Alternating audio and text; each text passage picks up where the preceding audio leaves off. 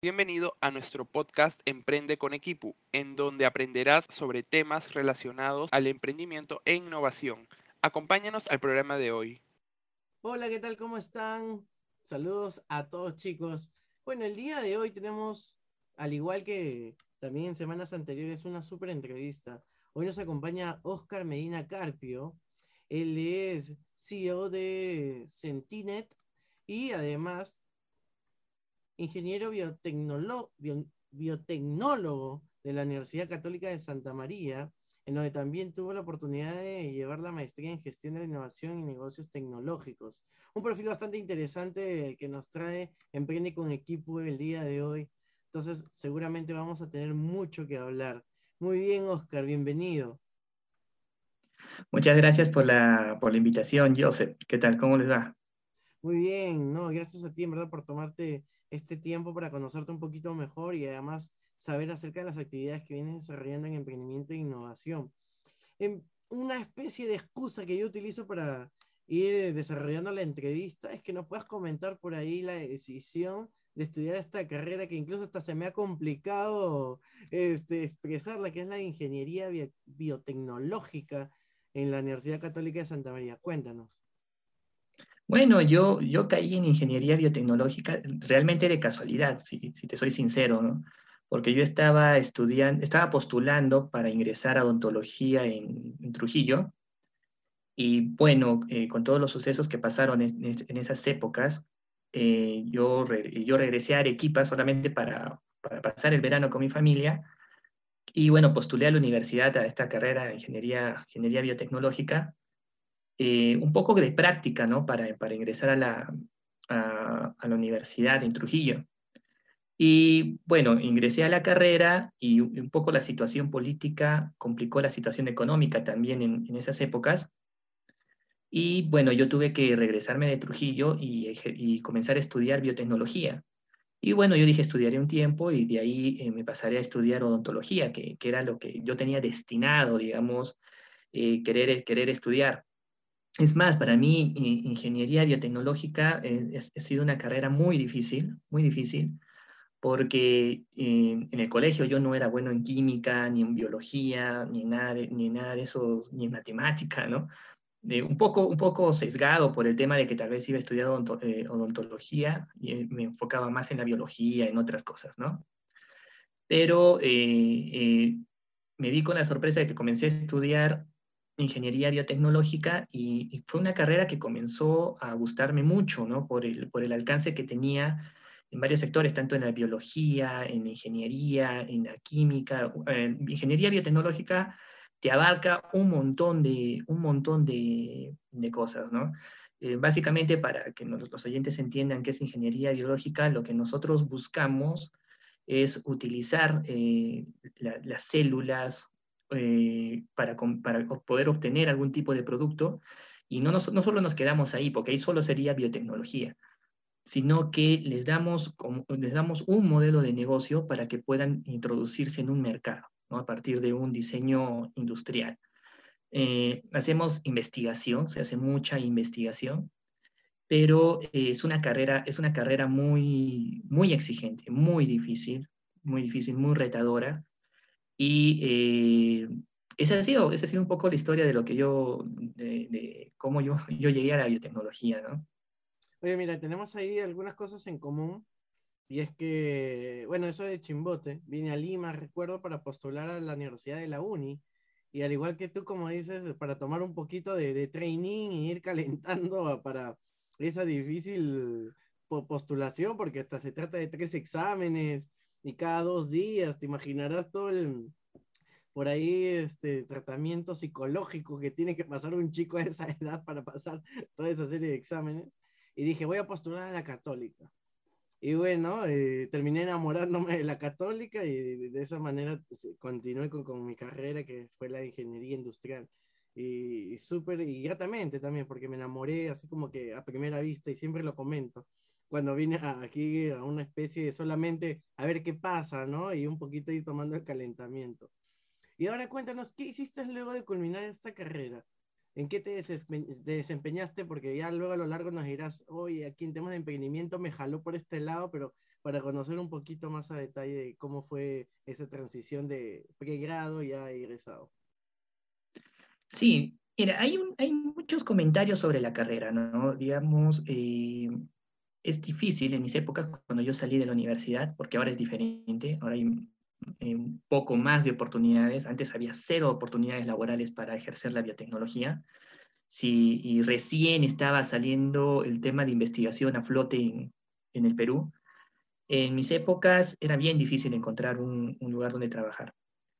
Eh, pero para serte sincero, no le puedo echar la culpa al tema laboral, ¿no? No le puedo echar la culpa al tema laboral. O sea, digamos, eh, cuando yo salí de la carrera, lo primero que yo pensé, lo que, lo que piensa cualquier universitario, ¿no? Cuando está ejerciendo su carrera, es que eh, yo, no, yo no estaba listo para una carrera como la biotecnología, ¿no? O sea, yo no tenía el perfil para ser un biotecnólogo.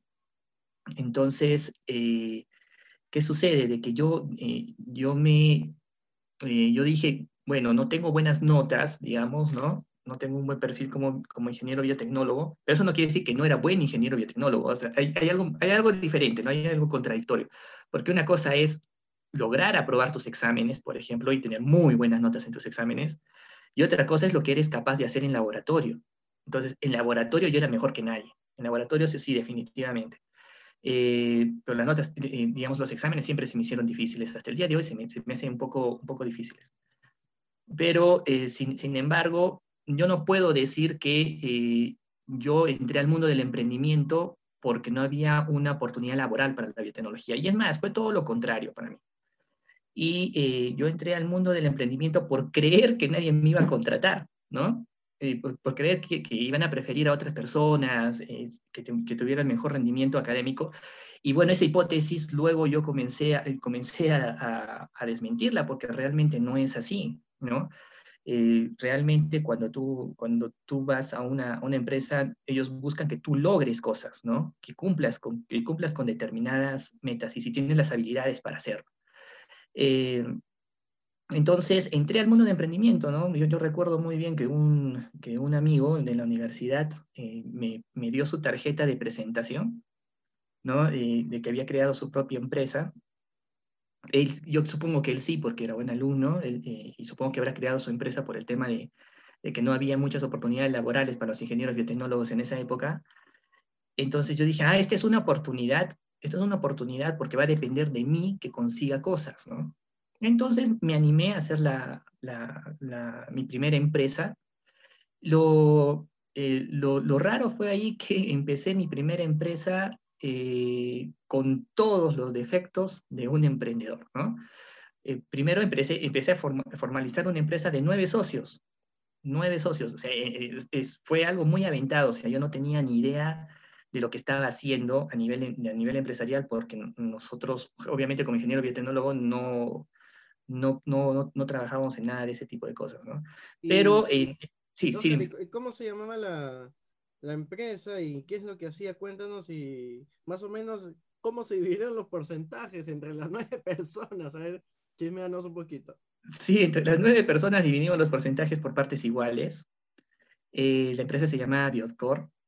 Eh, la empresa sí tú, logró tener, logró, logró eh, llegar a, trabajar con muy buenas empresas de, de nivel internacional, ¿no? Grandes empresas, obviamente no puedo decir sus nombres, pero grandes empresas en un periodo de tres años aproximadamente, eh, pero no, lo que no estaba mal Biocor como empresa, o sea, lo que estaba mal Biocor era el ADN de la empresa, ¿no? El hecho de tener, por ejemplo, nueve socios, siempre te trabajan, siempre solamente te trabajan cuatro cinco y los otros están en, en, en, otras, eh, en otras cosas, ¿no? En, en, sus propias, en sus propias cosas, en sus propias oportunidades, ¿no?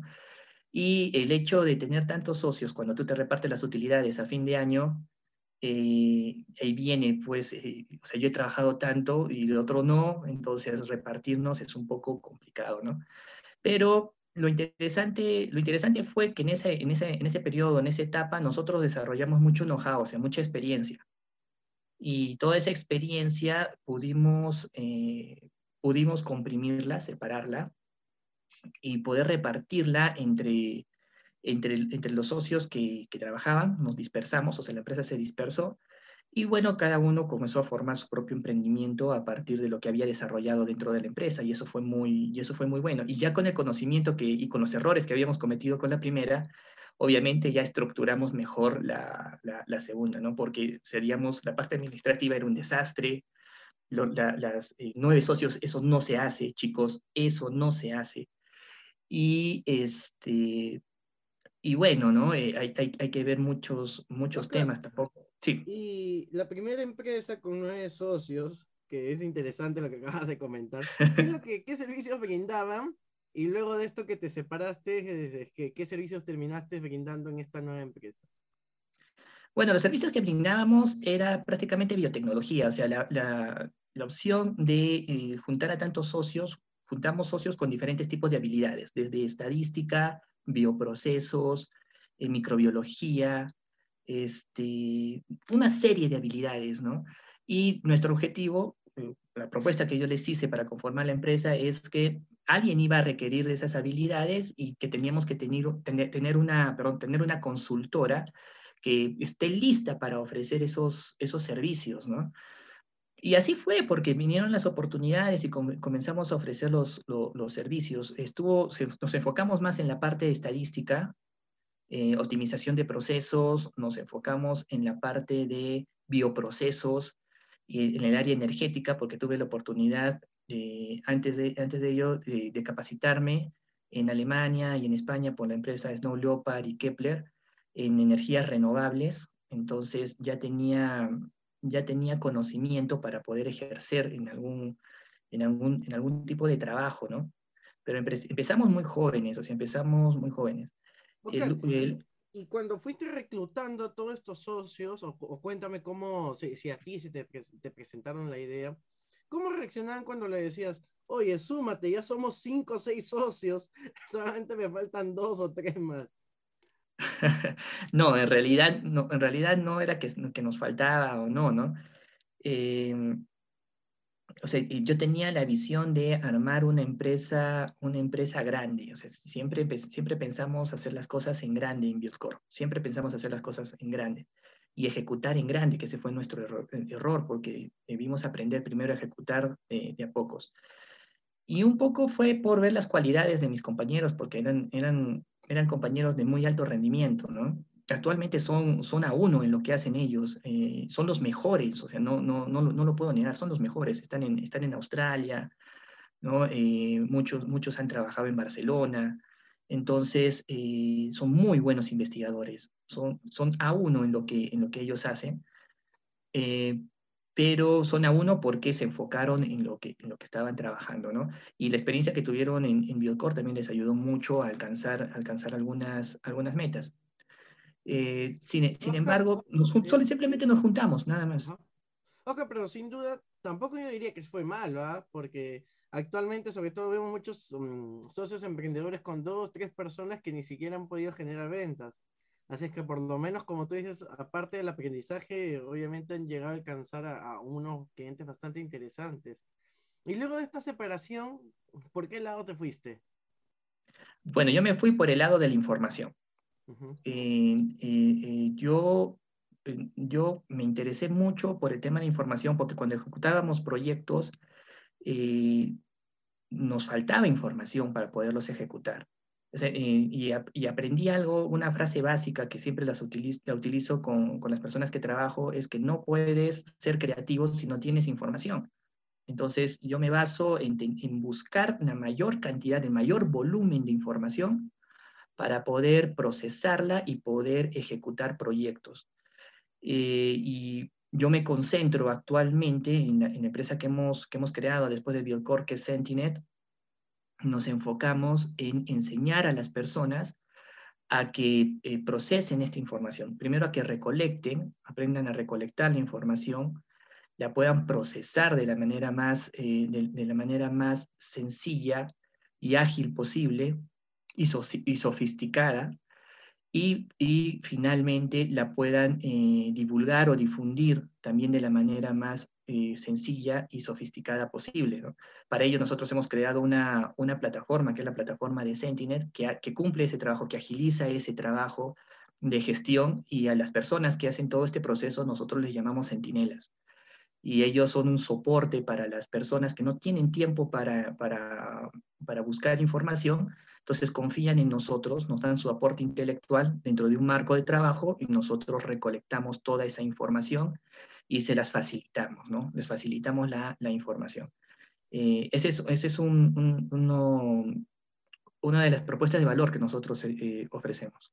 Oye, qué chévere. Y a partir de esta experiencia que también tuviste en Europa, no, no puedo dejar de pasar de consultarte esto. ¿Qué tanta diferencia encontraste, sobre todo en tu campo, no? Imagino que en temas de equipos, de maquinarias, eh, es donde se refleja mayormente la, por ahí la, variación, pero quizás por ahí puedas contarnos algo más. Definitivamente el problema de la tecnología es real. ¿no? Eh, por ejemplo, en el tema de biogás, que yo me, había yo me especialicé en, ese, en esa área, era un tema que eh, ellos utilizaban unos agitadores industriales muy poderosos, ¿no? muy poderosos, y que no los podemos adquirir aquí en Perú fácilmente. Entonces eso ya, ya eh, quita la viabilidad de un, de un proyecto, ¿no? Eh, de, de, energías renovables. Pero realmente, eh, luego, con la experiencia que tuve, que tuve en Europa, me di cuenta que realmente ese no es el problema, ¿sí? Es un problema, pero es un problema todavía secundario que realmente el, problema en el, en, el, en el, Perú son las políticas y las políticas y las normas, ¿no? políticas de desarrollo y las normativas que puedan, que puedan haber. Eh, por ejemplo, ¿no? el simple hecho de que en Arequipa no, eh, cada casa no, no, pueda tener un panel solar y, pueda, y poder eh, ingresar la energía eléctrica de frente a la red y poder facturar de esa, de esa energía, y poder exportar esa energía que se pueda generar es por un tema eh, de, políticas de desarrollo y por un tema de, de normas ¿no? que, regulan el ecosistema, ecosistema de desarrollo, tanto de emprendimiento y de innovación. Y eso no te hace, no te hace factible implementar proyectos de, alto valor tecnológico. Entonces, lo que aprendí ahí fueron las políticas, lo importante que son las políticas de desarrollo para, nuestro, para que nuestro país avance. Y eh, a partir de eso yo vi que hay, eh, aprendí a identificar lo, la, la, incumbencia que, que, existe tanto en el gobierno como en algunos sectores económicos. Y eh, me concentré un poco también en eso, por eso es que estudié, eh, estudié en una maestría en gestión de la innovación y de negocios tecnológicos, en vez de estudiar una especialidad que, sea, que esté más relacionada con, digamos, microbiología o biotecnología o, o inmunología, entre otras cosas, ¿no? O en micro, microbiología, por ejemplo, que hubiera sido lo más relacionado a lo que yo trabajaba. Pero no, hay un, no había un puente, ¿no? no hay un puente entre el tema de investigación y el tema de la innovación, eh, que, que, recién se está generando gracias a la ola de emprendimiento que está, que está, que está viendo ahora, ¿no? Pero todavía no llegamos al tema de tener un sistema de transferencia tecnológica bien desarrollado y principalmente en las regiones, y eso es un atraso enorme para nuestro país, ¿no? Y bueno, lo que nosotros nos concentramos en Sentinel también es eh, eh, enseñar a nuestros centinelas, culturizar a nuestros centinelas que esa parte es importante y que no basta solamente de eh, hacer vigilancia tecnológica a nivel, a nivel de eh, tecnología, sino que también es importante revisar el entorno, ¿no? Cómo se encuentra el entorno. Oscar, ¿y no te dio ese bichito por, por quedarte por allá, por Europa todavía? ¿O de todas maneras ya la tenías pensada de que esto era solamente por, por temas de estudio y, que deberías de volver a continuar con tus proyectos? En realidad me ofrecieron quedarme, quedarme en Europa eh, porque, porque dominaba, dominaba una, una técnica muy importante que la logré validar aquí en, en Perú. Tuve oportunidades para, para quedarme allá eh, pero hubieron muchos factores, ¿no? muchos, muchos factores, entre factores emocionales como eh, factores técnicos que, yo, que, que, me impulsaron quedarme en Perú.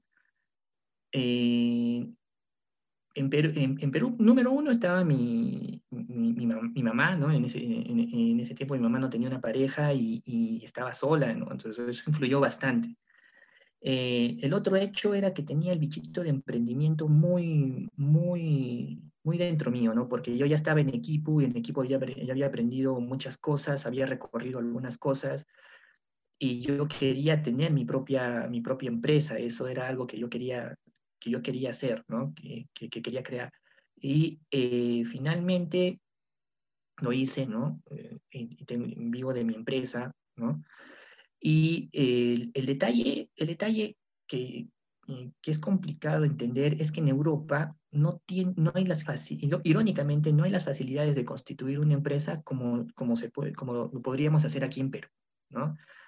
En esas épocas era más, es más complejo, o sea, es más difícil que tú puedas constituir una empresa en, en, en Europa, a diferencia de la facilidad que tienes en Perú.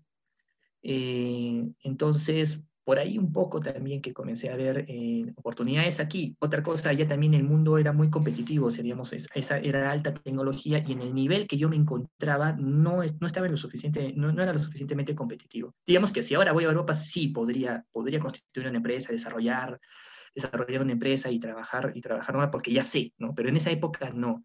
Y eh, es más, ahora pensamos en la internacionalización, ahora estamos trabajando en temas de internacionalización, pero actualmente, actualmente, bueno, perdón, en esas, en esas épocas no. O sea, eh, yo dije Perú es un lugar donde hay muchas oportunidades para, para crear empresa y, y desarrollarme, ¿no?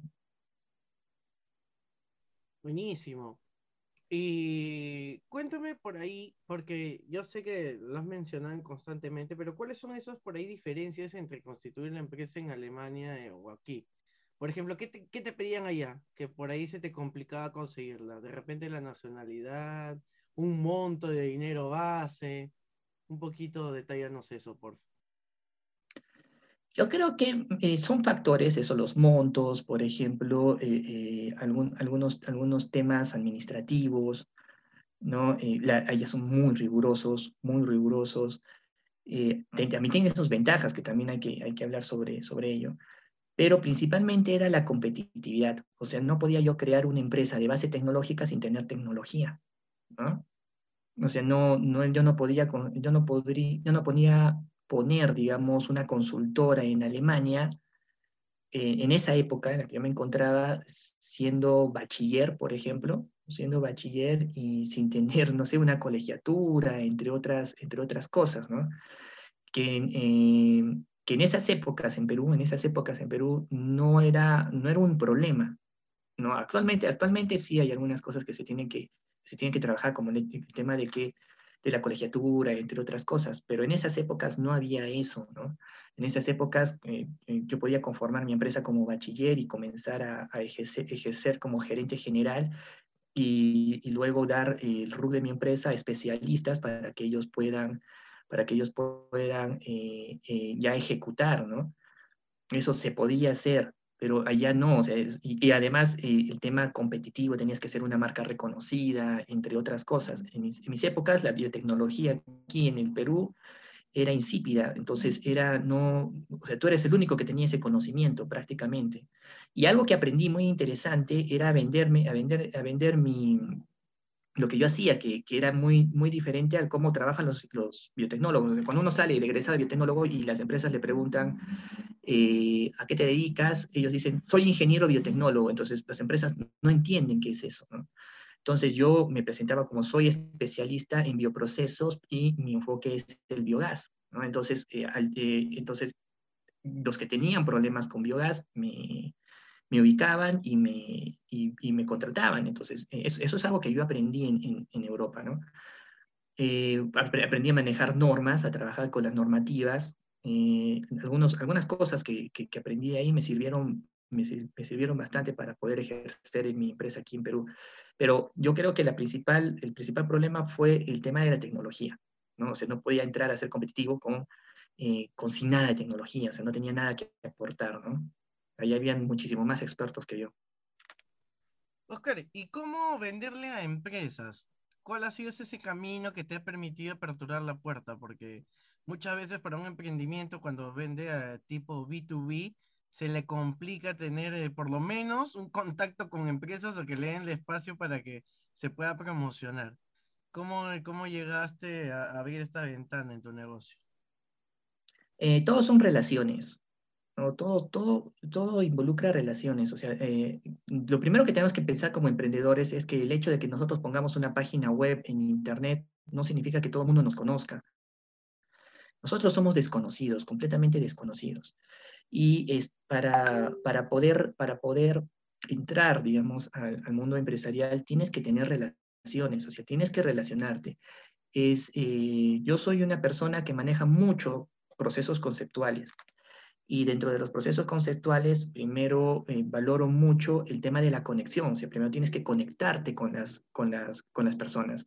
Una vez que te conectas, luego tienes que vincularte eh, con actividades, con diferentes tipos de actividades. Y finalmente tienes que articularte. Una vez que ya te vinculas con las actividades, ya generas ese movimiento que es la articulación para comenzar a trabajar eh, en conjunto. Entonces, si no haces, si no haces ese proceso, porque esto es, todo esto es un proceso de generación de confianza, si no hay esa generación de confianza, las empresas no van a trabajar contigo. Y es un proceso, y es un proceso que, que tienes que llevar. Entonces, para relacionarte, primero tienes que relacionarte en grupos sociales, ¿sí? Porque el, el, tema, el tema de, las, de que nosotros pudimos acceder a empresas fueron por recomendaciones, ¿no? Nos recomendaron. Entonces, no es que encontraron mi página web y me llamaron, ¿no? Fue una recomendación, luego de la recomendación la entrevista, eh, luego de la, de, la, de la, entrevista se genera la confianza y luego se va a la ejecución de los proyectos. Buenísimo. Oscar, y otra pregunta que siempre sufren un poco los emprendedores. ¿Cuál es el precio correcto? ¿Cómo le, ustedes le colocaban a este servicio tan complicado que como tú dices que quizás fueron uno de los primeros que, que llegaban a ofrecer esto en la región? ¿Cómo fue ese proceso? Cuéntanos. Bueno, en esa, en esa época, en esa época eh, no sabíamos a lo que nos estábamos metiendo, te soy sincero. Y eh, nosotros trabajábamos salvando proyectos. ¿sí? Eh, hasta el día de hoy estoy tratando de salvar algunos proyectos. O éramos como los bomberos. ¿sí?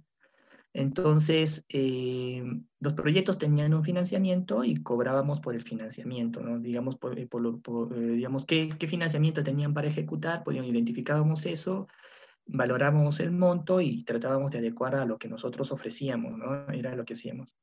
Eh, teníamos clientes, por ejemplo, que, que, eran clientes personales que no eran empresas, eh, y a estos clientes les ofrecíamos algo menos, ¿no? Algo bien cómodo, muy cómodo, eh, principalmente eran temas de estadística ¿no? y procesamiento de datos, les, les, ofrecíamos un valor bien cómodo, pero no era nuestro fuerte, ¿no?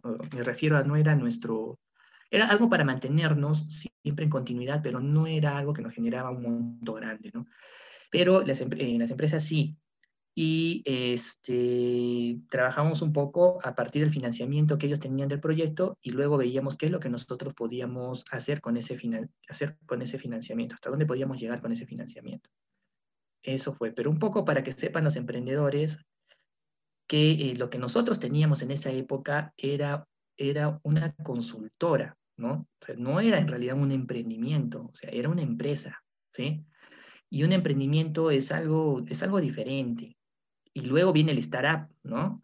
La startup es, algo, es un crecimiento exponencial y es muy diferente que, a un, que un emprendimiento. Entonces, no le, si, si están trabajando en temas de emprendimiento y, de, y en temas de, eh, de startup, o sea, si quieren ser un startup, una startup, esa no sería la, la, ruta, ¿no? Hay una diferencia, hay una diferencia enorme, ¿no?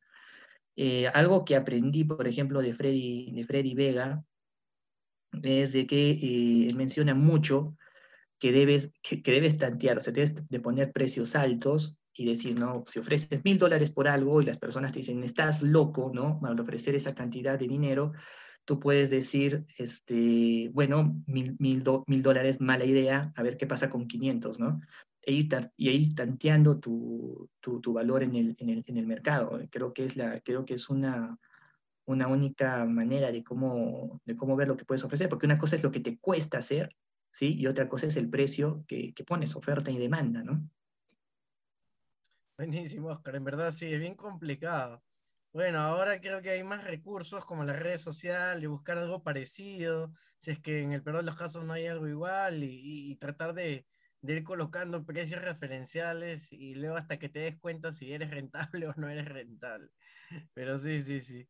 Oscar, y cuéntanos en qué momento por ahí también aparece, y creo que gran parte del trabajo que vienes haciendo también te ha permitido por ahí abrirte camino en la parte de la docencia.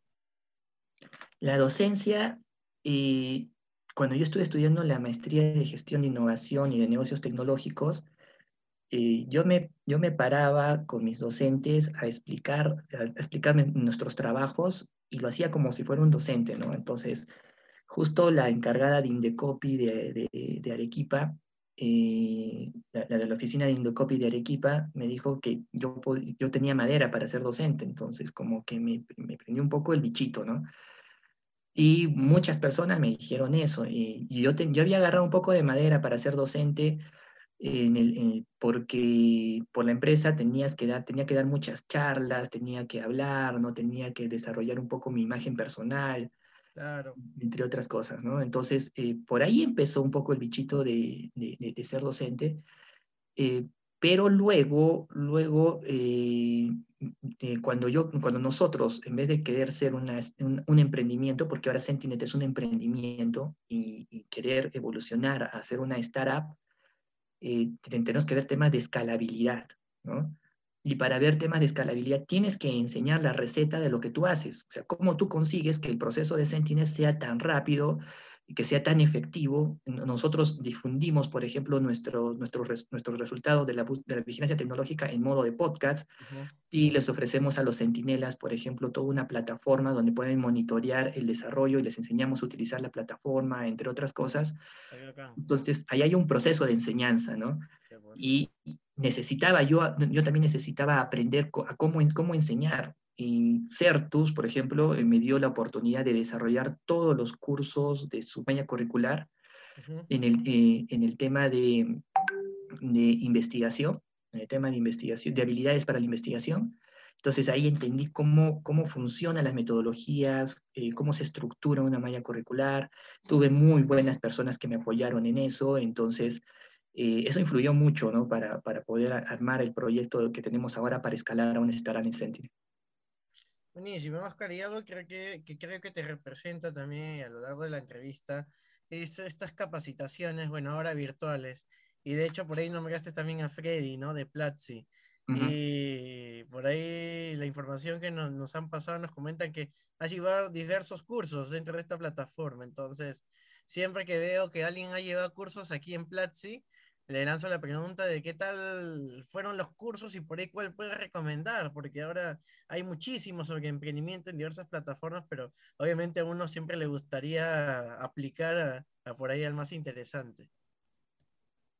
No, sí, yo tuve la oportunidad de, yo, ya había, yo ya estaba metido en el tema de Platzi porque comencé a ver eh, temas de, eh, de, gestión, entre otras cosas, ¿no? Yo soy una, yo soy una persona que ha comenzado a desligarse, a, tener, digamos, su pasión eh, por el emprendimiento como si fuera un deporte, como si fuera salir a la discoteca, como si fuera eh, su hobby, ¿no? como si lo fuera todo. Entonces, para mí el emprendimiento lo fue todo. O sea, en vez de ver películas o series, yo miro temas de emprendimiento, entonces, obviamente me iba a topar con, con Platzi, ¿no? Y Platzi te ofrece eh, a nivel, de, a nivel de YouTube, te ofrece un montón de contenido, ¿no? Un montón de contenido. Y, y, Freddy Vega es una persona que recolecta información eh, significativa. Yo creo que debe tener todo un equipo que le permite recolectar toda esa información y, eh, y comienza a eh, exponerte de, manera, de manera muy clara lo, que, eh, lo, que funciona de manera muy inteligente, ¿no? Entonces eso llamó mucha, llamó mucha mi atención, ¿no? Más que Euge Oler, por ejemplo, ¿no? Que también, que también habla, muy, habla muy bien, pero, pero yo creo que está más desarrollado. Entonces, a partir de eso, si te das cuenta, ya hay una imagen personal que, que, difunde Freddy Vega, entonces yo me intereso recién en Platzi por, es, por, por, esta persona, ¿no? Y bueno, apareció la oportunidad de, de Innovate, donde te, te, daban estas becas para, para Platzi. Ah, aplicaste a esta beca. Claro, ajá, ah, en, las becas. Pero yo ya había llevado un montón, te diré un montón de, de, capacitaciones, había revisado un montón de, de, youtubers, que también les recomiendo, los youtubers son, son muy buenos para eh, transferir información porque ellos lo dejan todo, ¿no? Lo dejan todo. Eh, pero eh, yo solamente, yo, yo, aprendía mucho de lo, que, de, lo que él hablaba en YouTube, pero cuando, cuando entro ya a sus capacitaciones, sus capacitaciones eran, eran muy buenas, ¿no? El, taller para startups, por ejemplo, que ellos ofrecen, eh, me considero que es, que es muy bueno, tiene mucho, mucho contenido y contenido, eh, no, no decirlo básico, sino contenido preciso, ¿no? Por ahí decirlo. Ah, Entonces, no, no es, tampoco no es fácil aprobar sus exámenes, ¿no? Eh, he, llevado, he llevado, no, o sea, digamos, tienes que sacar, tienes que sacar, digamos, del 1 al 20, digamos, tienes que sacar 19, si no, no apruebas, o sea. Ah, eso qué digamos. Sí, no, no, múltiple igual. Sí, pero no es fácil, ¿no? no es fácil. Y no es, una, no es una plataforma donde, yo, he visto plataformas, ¿no? Donde no es una plataforma donde tú puedas este, saltarte, saltarte los... ir avanzando sin Sí, sí, ir avanzando, no, no, no es así, ¿no? Entonces, sí, eso, y, por, y por algo, ¿no? Yo creo que esta plataforma es muy reconocida uh, a nivel, a nivel eh, latinoamericano, a nivel mundial también, ¿no? Es muy reconocida y, eh, y eso se debe de ver. Pucha, Oscar, te siguen persiguiendo los exámenes, por lo visto. Sí, increíble, ¿no? increíble. Te siguen persiguiendo. Pero es algo que me gusta, o sea, el tema de emprendimiento es algo que me gusta y como ingeniero biotecnólogo, o sea, yo no he tenido oportunidad de, ni como ni en el tema de, la maestría de gestión de la innovación, no he tenido la oportunidad de estudiar temas de emprendimiento, eh, aunque muchos digan que eh, no, se, no, se, no se estudia el emprender, pero sí aprendes a hacerlo mejor, ¿no? Entonces buscas las herramientas que te, que te ayuden a hacerlo, hacerlo cada vez mejor. Hay algunos que tienen el talento, ¿no? Que, que lo hacen de manera orgánica y hay otros, pues, que, que, no, que necesitan aprender algunas cositas por ahí, ¿no? Entonces, eh, yo, yo sí recomiendo leer mucho, aprender mucho, si es que quieres ser una startup reconocida, ¿no? Porque una cosa es que te vayas a competir con un tico a la Fórmula 1 y otra cosa es que te vayas con un carro de carreras, ¿no? Entonces tienes que ser, tú tienes que ser ese, ese, ese, piloto que maneje un, carro de carreras que, que, esté a la altura, ¿no? Entonces no tienes que estudiar, tienes que buscar, tienes que mejorar, tienes que mejorar el desempeño, mejorar la velocidad, mejorar muchas cosas, ¿no? Sí. Oscar, y también te, te hago esta pregunta porque en verdad creo que suma muchísimo y como tú dices, puede ser como que un aspecto de mejora de muchos de los jóvenes, que es el tema de buscar socios. Muy aparte de la cantidad, que fue una anécdota tuya que ya nos contaste, por ahí, ahorita si tuvieras que armar nuevamente ese grupo de socios de hace años, ¿qué perfiles buscarías que quizás no sea tanto la parte técnica, ¿no? Que nos contaste que era, que fue como que lo primero para armar este super equipo y poder ofrecer todo el abanico de opciones que tenía la, la rama de tu carrera. Sí, eh, yo armé un segundo equipo. Eh, actualmente Sentinel tiene, tiene cuatro socios y, son socios multidisciplinarios. Eh, armé con mi, Sentinel, armé con, con, una de mis principales socias, que es, que es Pamela Manrique, que ella es la que maneja todo el tema estadístico, por ejemplo. luego, luego trabajé con, con Carla. Carla es una es ingeniera de sistemas, aunque no le gusta que le digan que es ingeniera de sistemas, porque creo que ellos manejan otro, otro nombre, eh, con dos ingenieros de sistemas, ¿no? Uno, que con el, uno con el que trabajé la plataforma inicialmente. O sea, ¿qué, ¿qué, sucedió? O sea, yo solamente quería una plataforma donde se pudiera hacer una bitácora de, de, la recolección de la información. Y él poco a poco fue llevándome un poco más a, a desarrollar, ¿no? Me, me, me, ponía, no, pero acá tenemos que manejar acá esto, ¿no? Como todo ingeniero de sistemas. Entonces, yo comencé a descubrir cosas y comencé a implementar más, ¿no? Eh, con, e, con, esa persona. Y, y, bueno, como te mencioné a Carla, ¿no? Carla que también ve la parte operacional, ¿no? Y, y la, la, la, parte, la parte de inteligencia artificial, que es lo que estamos ahora ya implementando en la, en la plataforma, ¿no? Perfecto, Oscar. Y por ahí ya te lanzo una. Ah, pero disculpa, pero creo que no he respondido, no he respondido a tu pregunta. Bueno, más que todo. Fuera de ver los aspectos. Dale, dale, no, ya, dale, dale. Te dejo, te dejo. Sí, sí. En vez, de, en vez de ver los aspectos técnicos, yo lo que recomiendo para tener, para tener un socio es primero que uno mismo pueda tener bien claros sus propósitos y, y ver si tus, si tus socios tienen los mismos propósitos que tú. Si, por ejemplo, nuestro propósito es reducir las brechas del conocimiento con información efectiva. Ese es nuestro propósito. Y eh, si, si, tus socios comparten, digamos, el mismo propósito, es bien fácil constituir un equipo. Pero yo les recomiendo que primero uno avance, desarrolle, tenga un plan bien claro y, eh, y tener primero dos eh, un socio, ¿no? Un socio, un partner, y a partir de eso, eh, si hay la necesidad de tener otros socios, comenzar a solicitarlo. Yo recomiendo tener solamente dos, que, solamente sean dos personas y los demás los puedes contratarlos para ejecutar algunas partes específicas. Oscar, eh, como te digo, ahora vamos ya cerrando con, con, eh, con esta sección, unas últimas preguntas. Y luego ya pasamos al, ping-pong que es muy esperado por todos los oyentes también. Cuéntame, ¿cómo así llegaste a tener contacto con equipo? Ah, ya, bueno, e, e, equipo es, equipo es algo muy importante para mí. Yo, yo lo llevo en mi corazón, equipo. Eh, equipo mm, eh, creo que es la parte que me ha motivado a mí a, hacer emprendimiento. Y yo tuve el primer contacto porque eh, yo vi a una compañera de clases que comenzó a investigar en, el, en, esa época en el centro de investigación que se llamaba SICA, ahora es el Vicerrectorado de Investigación de la Universidad Católica de Santa María. Y en esa época yo quería, yo quería estar a la par de mi compañera, ¿no? Porque era una de las pocas que, que trabajaba temas de investigación. Entonces comencé a apoyarle en algunas cosas, ¿no? En algunas cosas y, y, ahí yo le, yo le pregunté qué, qué, tenía que hacer yo también para ser investigador, ¿no? Bueno, ella me, me, dijo, tienes que ir a la oficina, que, nos, que no muchos conocían en esa época. Y bueno, ahí te van a dar información. Entonces fui y como, como te mencioné inicialmente, ¿no? Eh, y, mira lo, importante lo, lo importante de esto es que yo no era muy bueno en los exámenes, no era muy bueno en mis exámenes, pero sí paraba en el laboratorio. Y entonces yo tenía, eh, es más, no iba a dar algunos exámenes por quedarme en el laboratorio. ¿Ya? Pero, eh, eh, pero los docentes veían la calidad de, de, trabajo que hacía en el laboratorio y ya pues me daban una manito, ¿no? Ah, y, este, y como yo ya había producido investigación en el laboratorio, lo que, lo que yo tenía que hacer era un poco armarla, estructurarla, ¿no? Y convertirla en un paper, en un, en un documento científico.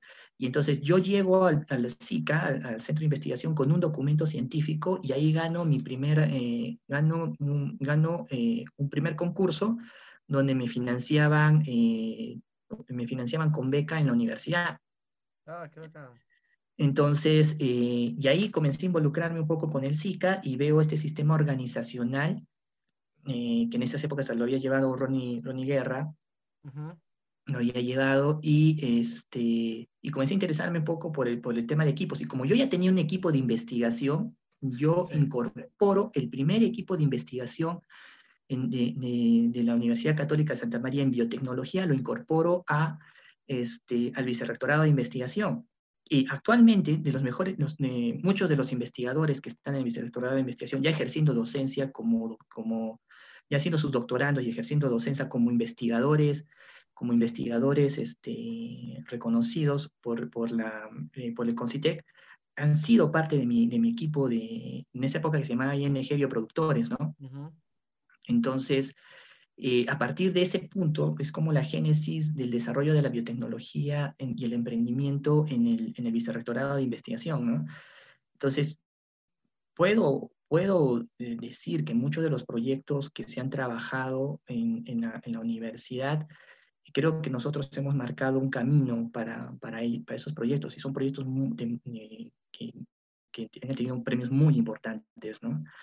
Entonces, eh, y hasta, el día de hoy, ahora hasta el día de hoy estoy, me relaciono con ellos, converso con ellos y compartimos con ellos muchas, muchas experiencias con estos proyectos nuevos de los chicos nuevos. Y ahora son muy poderosos los proyectos que salen ahora de biotecnología, o sea, son muy fuertes, ¿no? Pero de, cierta, de cierto modo creo, considero que nosotros hemos puesto ese bichito de, de, acercarlos. Pero ya no van al tema necesariamente de equipo, creo que eso se ha perdido un poco, que que se debería de fortalecer ahí en la universidad el tema de, equipo, que creo que lo están haciendo, ya se están, se están enfocando específicamente a eso. Eh, pero hay un know-how fuerte en, en la, Católica, en la Universidad Católica de Santa María para desarrollar emprendimientos. Hay un know-how bien fuerte, gracias a la biotecnología, ¿no? Entonces, este, sí es bien, ha sido bien importante Kipu para mí. y, bueno, y como les mencionaba a todos los chicos, ¿no? las relaciones que, que, que pude forjar a partir de tener un equipo de, investigación. ¿no? todas las relaciones con, con, con, los, con, los, jefes de programa, entre otras cosas, nacieron ahí de equipo. Oscar, y por ahí va mi, mi, mi, siguiente pregunta. ¿Cómo ves por ahí el panorama en general del emprendimiento en, en, Arequipa? Porque por ahí si retiramos Lima y solamente nos concentramos en provincias, seguramente Arequipa está ahí rankeado como número uno en proyectos de emprendimiento como tú dices, de tecnología también y por ahí más especializados ya. Entonces eh, siempre es un mercado interesante de poderlo evaluar. Sí, mira, eh, hay, hay, un fenómeno muy interesante, ¿sí? Hay un fenómeno, muy interesante. Lima tiene una calidad de mentores y, y, de profesionales muy, de muy alto nivel, ¿sí?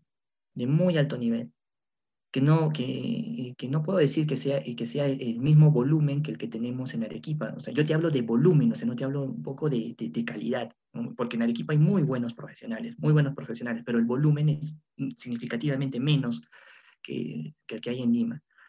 Eh, y eso, si lo comparamos con emprendimiento, también el volumen de emprendimientos también es muy bajo, ¿sí? O sea, la postulación de emprendimientos es muy, muy, muy bajo. El, el ecosistema de, de difusión y de divulgación de lo que es emprendimiento es muy bajo, pero ha crecido significativamente en comparación de otros, de otros años. Hay, hay, incubadoras que se están desarrollando correctamente, están comenzando a trabajar los temas de, de, emprendimiento más, de manera más estructurada, están trabajando con, ya con mentores, eh, con, con, mentores de muy, buen, de muy buen nivel, son competitivos, o sea, digamos, eh, pues si, si, si, se pone, eh, muchas veces que se pone a competir, por ejemplo, la católica eh, inicia, por ejemplo, ¿no? con, en, en los, los, programas que hace equipo, varias veces ha ganado, ¿no? Entonces son muy, son muy competitivos. Yo cuando estuve trabajando con Certus, por ejemplo, pude pasar mucho de ese, de, ese conocimiento, de ese know-how que tuve de equipo en, en, la Católica a Certus y llegamos a competir con universidades, porque Certus es un instituto y es un instituto que no, no tiene base tecnológica, sino más base administrativa pero también lograron ser competitivos, que, que, quedaron entre los, entre los seis primeros puestos entre, entre, entre varias universidades de, a nivel nacional. Entonces, eh, el volumen es, es, po es poco, es, es, muy poco volumen, pero la, la digamos, la competitividad es buena. ¿sí? Muy, eh, nacen muy buenos emprendimientos de, de, de Arequipa. Tenemos ACERF, ¿no? Eh, tenemos Nanovida, ¿no? tenemos Lecara, eh, emprendimientos muy, muy reconocidos que han ganado premios muy, muy importantes, ¿no? Y, y ellos viven una época, están viviendo una época dorada del emprendimiento, eh, porque cuando yo, nosotros, pues, nosotros eh, cuando nosotros como eh, en, al inicio no habían esas oportunidades que nosotros teníamos de emprendimiento, y me refiero a oportunidades a reconocer muchas estrategias con las que uno debe de trabajar para hacer emprendimiento. O sea, por ejemplo, nosotros, nosotros participamos en el Startup claro. la, la, primera vez. Y eh, cuando participamos en el Startup llegamos a la final, pero no llegamos a obtener financiamiento porque nosotros no sabíamos cómo escalar el emprendimiento. Lo que, la propuesta que nosotros habíamos hecho, que, que actualmente es, eh, la, utiliza, la utiliza toda Latinoamérica, que, que es Mycelium Touch, uh -huh. y, y, lo utilizan para varias publicaciones, pero en, es, en, esa, en esa época nosotros no sabíamos cómo vender la idea, ¿no? Llegamos a la final, pero eh, digamos los jurados nos decían a nosotros, sí, pero es algo específico, algo muy técnico, y es más, más a la investigación. Yo creo que tendría más oportunidades con fondos de investigación, ¿no? O sea, con CONCITEC, entre otras cosas, ¿no? Entonces, como que, ahí, como que ahí no nos veían como para el lado del emprendimiento, y nosotros no sabíamos cómo vender la idea.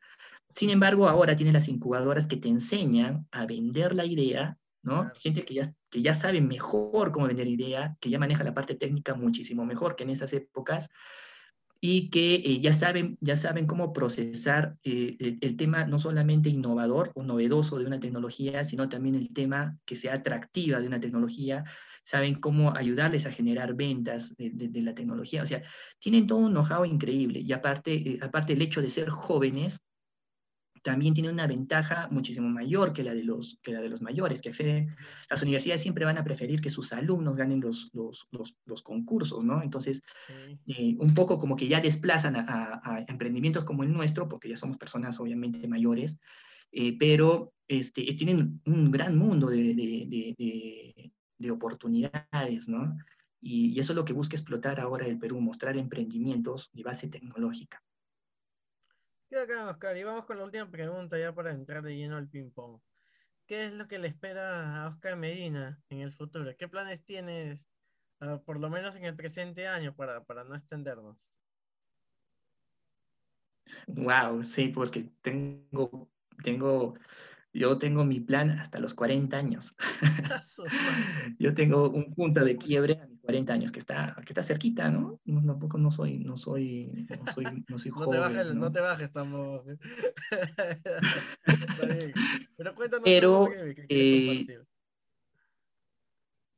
sí, lo, que, lo que nosotros estamos, eh, lo, lo que como persona, como persona, lo que yo quiero es llegar a la mayor cantidad de personas eh, posibles, ayudar a la mayor cantidad de, personas posibles a reducir las brechas del conocimiento con información efectiva.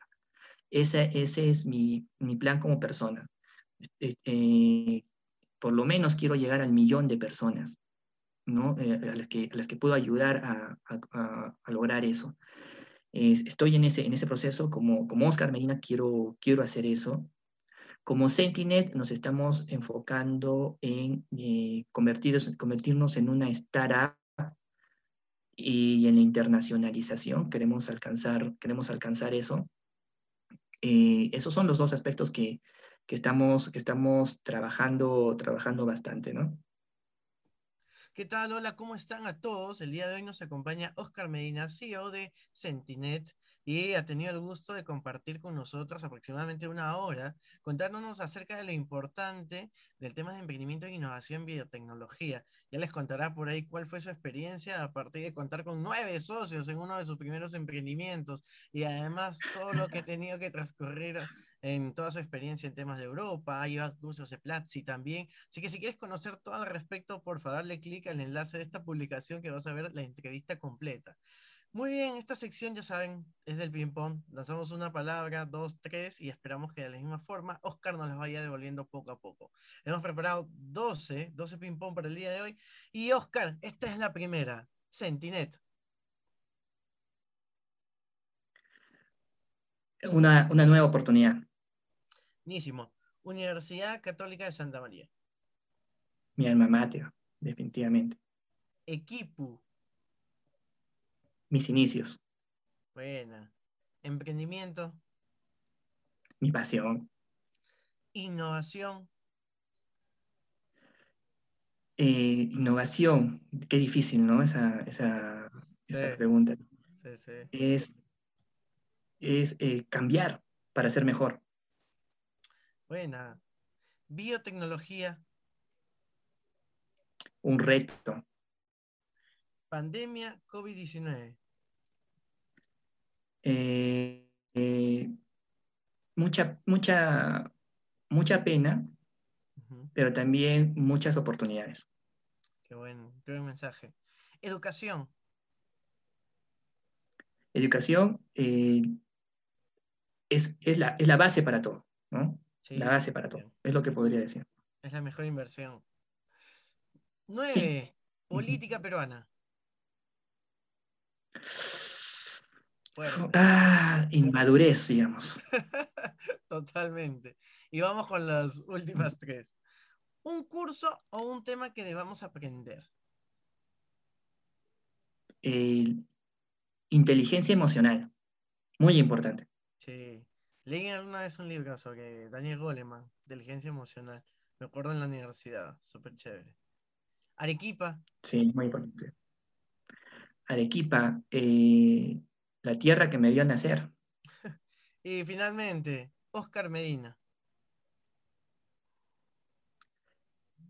Persistencia. Buenísimo, muy bien chicos, el día de hoy nos acompañó Oscar Medina, CEO de Sentinet. Ya sabes, tienes que darle clic al enlace de esta publicación para que te enteres acerca de toda la entrevista. Bien, Oscar. Bueno, esta es la sección en donde te damos el espacio para que, por favor, nos puedas brindar todas las redes sociales personales acerca de Sentinet también, si gustas, o por ahí una página o un fanpage en particular. Algunos también quieren dar su número, así es que bienvenidos sean. Así es que dale, dale, Oscar, este espacio es tuyo. Bueno, eh, comentarles que Sentinet es, eh, es, una, es, es, una, em, es un emprendimiento, es un emprendimiento que tenemos con algunos, con algunos socios, donde nos enfocamos a procesar, a recolectar información, procesarla y luego difundir la información de la manera más sofisticada posible. Y en, Sentinet lo que nosotros buscamos es ayudar a las personas a cortar las brechas del conocimiento con información, con información efectiva y les, eh, facilitamos todo esto con una plataforma, con una plataforma muy sofisticada para, para que la puedan utilizar y generamos una comunidad que se conoce como los centinelas. Y los centinelas son esas personas que buscan información para personas que la, que la necesitan. Entonces ahí nosotros los apoyamos, a, que aprendan a buscar información porque partimos desde la premisa de que no podemos ser creativos si no tenemos información.